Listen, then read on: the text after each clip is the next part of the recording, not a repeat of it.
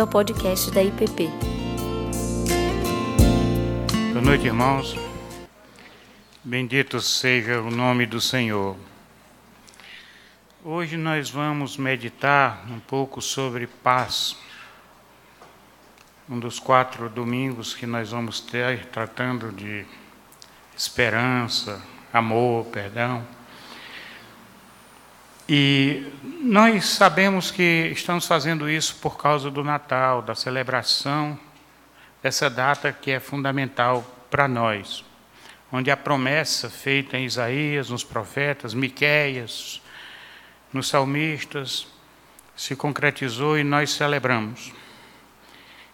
Eu vou, ler o texto rapidinho aqui da Isaías 9, de 1 a 6, que ele diz assim: o povo que andava em trevas viu uma grande luz, e sobre os que habitavam na região da sombra e da morte resplandeceu a luz.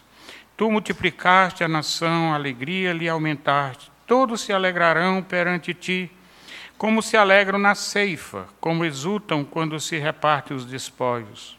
Porque tu quebraste o jugo da sua carga e o bordão do seu ombro e a vara do seu opressor porque um menino nos nasceu, um filho se nos deu, e o principado está sobre os seus ombros, e se chamará o seu nome maravilhoso, Conselheiro, Deus forte, Pai da eternidade, Príncipe da paz.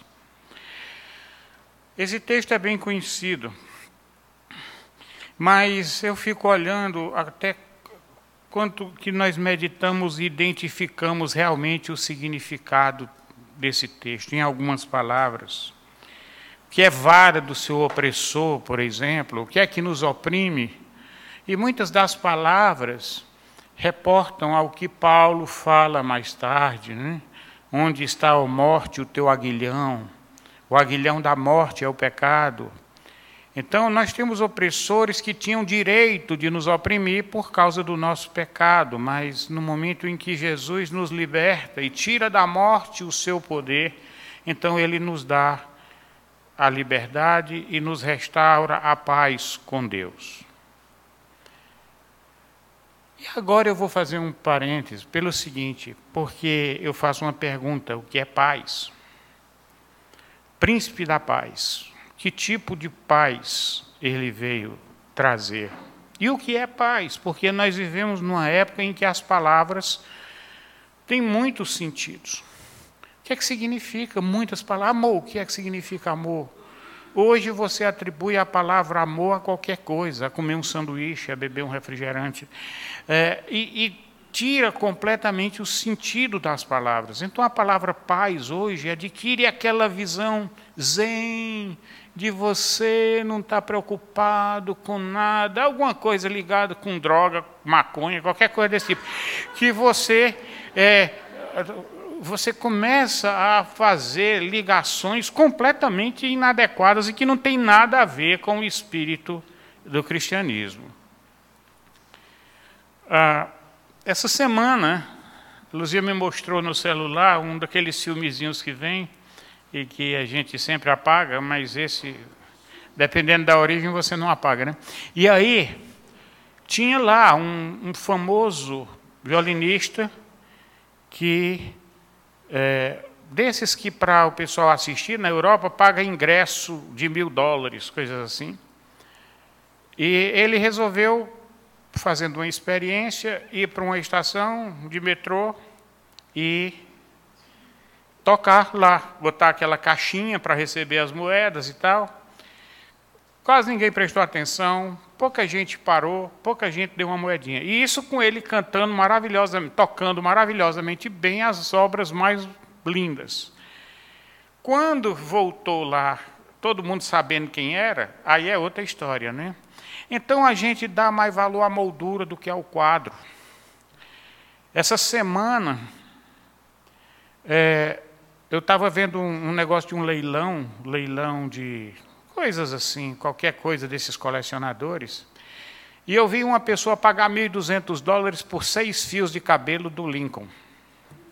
Eu digo, meu Deus do céu, ele vai fazer chá de cabelo do Lincoln? O que é que ele quer com o cabelo do Lincoln? Ah, mas o que eu fico olhando é o tamanho da irracionalidade humana, onde se dá valor absurdo ao que não tem valor e não se dá valor ao que está debaixo do nosso nariz e que tem um valor imenso. Quando a gente anda nas ruas de Brasília, a gente vendo as cibipirunas florescendo, a gente vendo cada coisa linda, a natureza abundante. Quando é que nós damos valor ao riso da criança dentro de casa, à paz dentro da casa que onde não há contenda, onde as pessoas se sentem bem? Onde é que se está dando valor a essas coisas que são de graça?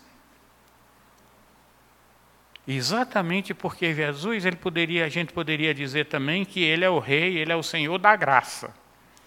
Porque tudo que vem dele é de valor que não dá para ser calculado em termos materiais. Então, quando a gente vê paz, eu queria fazer algumas observações. Que tipo de paz não está sendo dita aqui e qual é a paz que está sendo dita aqui? Tem um ditado em latim que dizia o seguinte: Civis passem parabellum. Se queres a paz, prepare a guerra. Porque o pressuposto é o seguinte, meu amigo, você não pode defender a sua paz sozinho, sem nada, viver desarmado, porque um dia, pode ser que hoje não, mas um dia alguém vem e toma pela força a tua liberdade toma pela força o teu direito. Então, para você ter paz, você precisa ter alguém que garanta essa paz. Quem vai garantir essa paz? Só quem pode garantir essa paz é quem tem o poder contra os inimigos. Deus tem esse poder. Só que nós havíamos nos colocado voluntariamente pelo nosso pecado no tínhamos dado o direito ao inimigo sobre o nosso sangue. Então, quando Jesus veio resgatar, nos tirar da mão do inimigo, foi pagando o preço de sangue. Então, ele nos dá uma liberdade e diz agora: A minha paz eu vos dou, eu não dou como o mundo dá. Ou seja, não é essa paz do sossego. Não, é a paz de dizer: você está livre.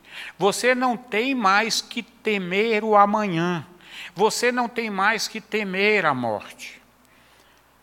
De maneira que, mesmo que você esteja num campo de batalha, você está em paz, porque você sabe que ninguém tem o poder de tirar a tua vida eterna. E isso é o que realmente importa. O resto não importa. É interessante quando Jeú, que foi levantado por Deus, ungido pelo profeta, para tirar Jotão, Jorão e Jezabel do poder, do tempo de Acabe. E então vem Jorão e Jeú, uh, Jeú e Jorão pergunta assim para Jeú: Há paz, Jeú. Em outras versões diz: É de paz a tua vinda? E Jeú responde assim: Que paz, enquanto as prostituições da tua mãe Jezabel e suas feitiçarias são tantas. Ou seja, essa paz não é incondicional. Eu não posso ter paz se eu me alio ao inimigo do meu Senhor. Eu tenho que escolher qual o Senhor a quem eu vou servir. Como eu posso ter paz com meu Senhor se eu estou servindo ao inimigo do meu Senhor? Então, Deus tem que intervir. E nem sempre essas intervenções são confortáveis. Naquela época, por causa do pecado, veio a seca. A paz é para quem quer paz. Deus tem a paz para quem anseia pela paz. E não para quem se rebela contra Deus. Jesus ele se mostra na Bíblia em, com imagens que são bem contraditórias aparentemente. Uma hora ele é o cordeiro, outra hora ele é o leão. Afinal de contas, quem é Jesus? Qual é a personalidade dele? Uma hora Jesus, é Deus diz: "Não tema, ó vermezinho de Jacó, que eu estou contigo, te tomo pela tua mão direita. Não temas que eu te ajudo." Outra hora ele diz: "Cuidado, senão eu virei e tirarei o, o teu candeeiro do teu lugar." Então, é o Deus que cuida, protege, mas que exige obediência. Ele quer obediência. Qual é, como é que Jesus tem paz? Ele tem paz para com aquelas pessoas que, mesmo pecadoras, lamentam o seu pecado são aquelas pessoas assim para quem, como ele disse na cruz, perdoa-lhes porque eles não sabem o que fazem. Então ele tem paz para pessoas que mesmo pecadoras são frágeis. Mas ele não tem paz, ele não é cordeiro para os vendilhões do templo. Nos vendilhões do templo ele usou o chicote. Para um ele é cordeiro, para o outro ele é leão. Para defender os seus, ele é leão. Para lidar com o contrito e abatido de coração, ele é o cordeiro. Ele se manifesta, Deus se manifesta com a gente através de sofrimentos e até prosperidades. Em qualquer contexto, tem até sentidos opostos por causa disso. Por exemplo, o sofrimento do justo é para o bem é para crescimento, é para louvor, é dentro de um projeto bonito. Já o sofrimento dos maus são consequências dos seus pecados. A prosperidade dos justos é consequência dos seus atos, mas a prosperidade dos maus é a corda com a qual eles vão se enforcar. A paz de Deus é estabelecida através da justiça. Não faz sentido paz sem justiça.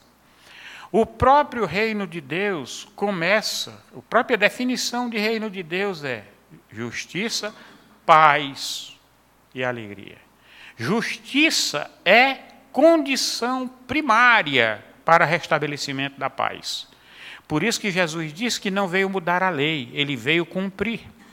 Porque no dia que ele morreu na cruz, ele pagou o preço que a lei exigia. Portanto, a lei não poderia cobrar novamente.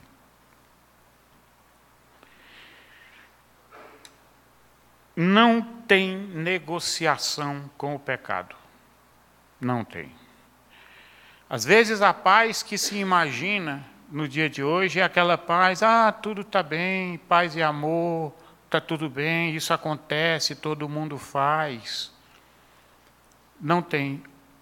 As palavras do Evangelho não nos autoriza a isso. Nós não podemos viver um cristianismo romântico um cristianismo em cima de coisas etéreas, que não tem o pé no chão, que não é encarnado.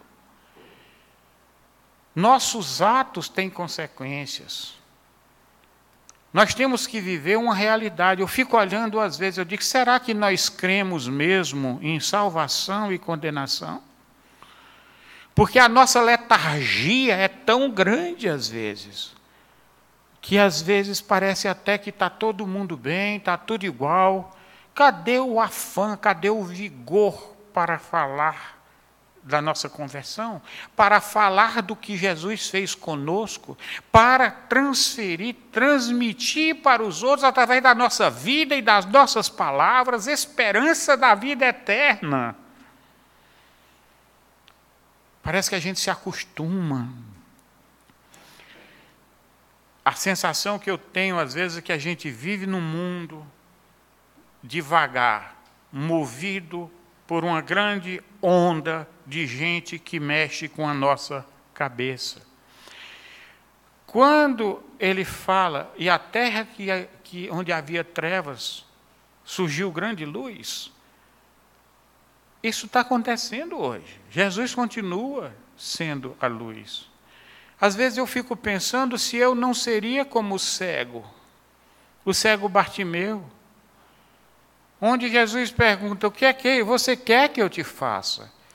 E talvez mais do que nunca a minha resposta para Jesus é: Senhor, que eu veja. Abre meus olhos para ver a realidade espiritual que me cerca. Abre, abre meus olhos para entender, ver o pecado, entender o que está acontecendo e ter vigor para testemunhar da salvação, para livrar as pessoas, trazer as boas novas para aqueles que estão cegos. Quando ele diz que traz a paz, essa paz é uma paz que nos leva à luta, que nos leva, nos leva a uma luta espiritual. É uma paz que eu vou ter compreensão, paciência com, com todos os pecadores, porque eu também sou um deles. Mas não é uma paz que eu vou chegar para as pessoas e passar a mão na cabeça delas. Não é esse tipo de paz, não. Paz é para os quebrantados. Um coração quebrantado, contrito, não desprezarás, ó Deus não desprezarás.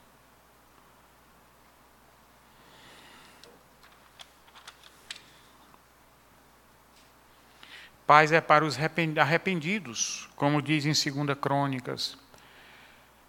Se o meu povo, que se chama pelo meu nome, se humilhar e orar, se arrepender dos seus maus caminhos, então eu ouvirei dos céus, perdoarei e sararei a terra. A questão é: nós vamos nos arrepender de quê? Temos consciência do nosso pecado? Temos, como diz o salmista, a consciência. O salmista diz: Os meus pecados estão sempre diante de mim. Eles são mais do que os cabelos da minha cabeça. Senhor, me mostra aqueles que me são ocultos. Não é de fuga da realidade.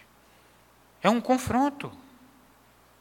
Quando Jesus fala, se o teu olho te faz pecar, tira, porque é melhor ir cego para o céu do que para o inferno com os dois olhos. Ele, Jesus diz palavras muito fortes, não são palavras românticas. Quando Hebreus fala, quanto ao pecado não tendes resistido ainda até o sangue, ele não está falando palavra macia. Ele está dizendo coisas duras.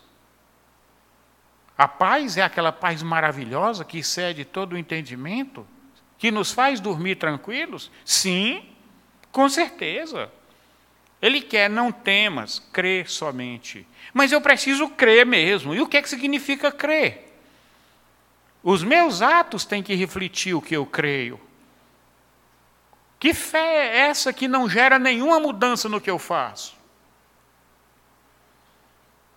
A fé, a, a paz foi colocada à minha disposição. Está aqui, sem limite. Comprai sem dinheiro e sem preço vinho e leite, e vos deleitareis nos mais finos manjares. Por que gastai o vosso dinheiro naquilo que não é pão e o vosso suor naquilo que não satisfaz? Nós gastamos os nossos esforços em coisas que não têm valor e perdemos a capacidade de usufruir as que têm valor. Por quê? Porque nós queremos uma validação. E essa validação não é uma validação de Deus. Jesus não tinha problema de validação, porque a única validação que ele buscava era do Pai. Era a única que interessava para ele, por isso que ele não se, não se importava muito com o que os outros estavam dizendo ou pensando dele, não. Ele dizia: meu alimento é fazer a vontade de meu Pai. Ou seja, aquilo que me sacia, aquilo que me satisfaz é fazer a vontade do meu Pai. Ele tinha consciência do que estava fazendo. Quando ele diz: porque tu quebraste o jugo da sua carga e o bordão do seu ombro e a vara do seu opressor. Como? sendo realista.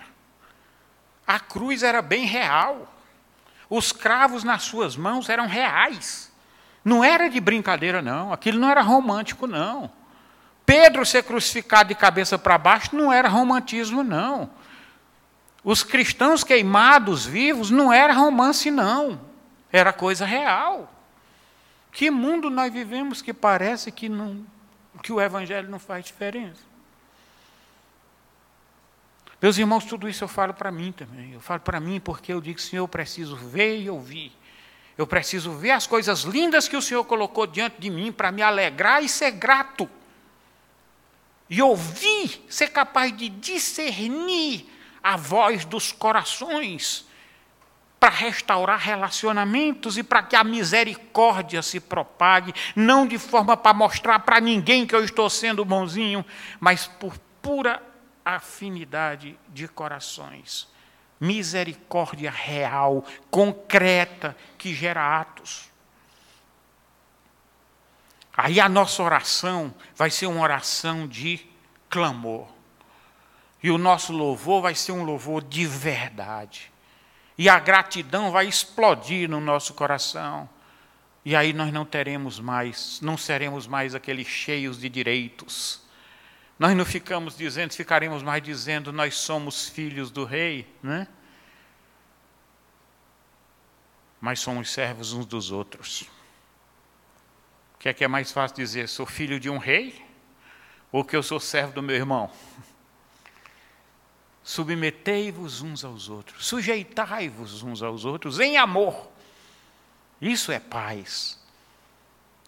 Isso é fonte de paz. Porque quando você tem paciência e você compreende a pessoa e você entende os corações, o conflito, os, os embates, os conflitos, eles vão perdendo a força.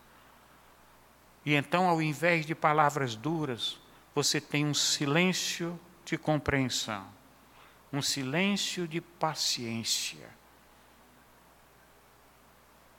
Quando esse evangelho se encarna na gente, nós passamos a ser um evangelho ambulante, uma teologia que se explica por si só, que não precisa ser complicada. Porque quando se vê a coisa funcionando, até o louco entende. Mas quando a gente faz muito malabarismo para explicar as coisas com as palavras, cadê o exemplo para poder a pessoa ver como é que se faz? Os pequeninos agora estão sob nova tutoria. Deixai vir a mim as criancinhas, porque delas é o reino dos céus. Eu tenho que me fazer como uma criancinha, porque tem consciência da sua ignorância, e tem consciência da sua fragilidade, e tem consciência que a segurança está no Pai que segura a mão. onde a confiança não está no dinheiro do banco, nem na estabilidade do trabalho.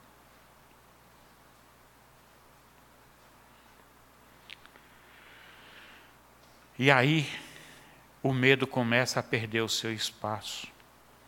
Porque quando nós temos essa paz, a paz de quem está bem com Deus, a paz de quem se sente com a dívida paga, e que a gente olha e diz para o irmão também: Você não tem mais nenhuma dívida comigo, porque eu fui perdoado, então eu perdoo também. E a paz se espalha. Essa é a paz que o mundo não entende. Mas essa é a paz que sai derrubando as muralhas das pessoas solitárias. É a paz da esperança. E é a paz que tira o medo, porque diz: caiam mil à tua direita, dez mil à tua esquerda, e tu não terás atingido. Como disse é, o profeta, né, o profeta Eliseu, quando Geazi olhou e disse: Senhor, o que é que nós fazemos? Estamos cercados de exércitos. E ele disse: Senhor, abre os olhos desse cego. Agora, o que se pode fazer se nós começamos a servir o inimigo ao invés de servir ao nosso Senhor? Se vê o inimigo através dos nossos pecados e das nossas ilusões, que vivemos atrás de sonhos e tiramos o pé da realidade. Esperança sim, ilusões não. O primogênito de Deus chegou em Belém para nos conduzir aos seus pastos, sem medo de lobos ou feitores. Não nos afastemos do pastor, porque ele é o único que governa com amor para nos restaurar e nos restituir a paz. Que Deus abençoe. Vamos ficar em pé? Pai Santo, não são, certamente não são poucos. Não são poucos os que clamam dia e noite ao Senhor por paz. Às vezes com dificuldade de vermos aquilo que precisa ser mudado em nós, essa paz não chega. Mas como ouvimos hoje, fomos exortados que essa paz que muitos buscam, que elas que ela venha, que ela possa nascer a partir de um coração quebrantado, contrito diante do Senhor. Que essa paz surja no coração daqueles que se chegam a ti reconhecendo as suas fragilidades, sim, os seus pecados. Que essa paz venha a todos aqueles que se conformam com a tua palavra, mesmo quando as circunstâncias assombram, parecem um vendaval à volta. Dê-nos, Pai, do caráter do teu filho Jesus para que assim possamos viver em paz, independente das circunstâncias e da situação que nos cerca. Louvado seja o teu nome, porque no teu filho Jesus, o Senhor nos ofereceu e nos oferece essa paz abundante. Essa paz que repousa nos teus filhos independente das circunstâncias. E que a graça do nosso Senhor e Salvador Jesus Cristo, o amor de Deus, o nosso Pai, comunhão, as bênçãos e o consolo do Espírito Santo seja sobre ti, meu irmão, hoje e para todo sempre. Amém e amém. Você acabou de ouvir o podcast da IPP. Para saber mais, acesse nossa página em www.ippdf.com.br.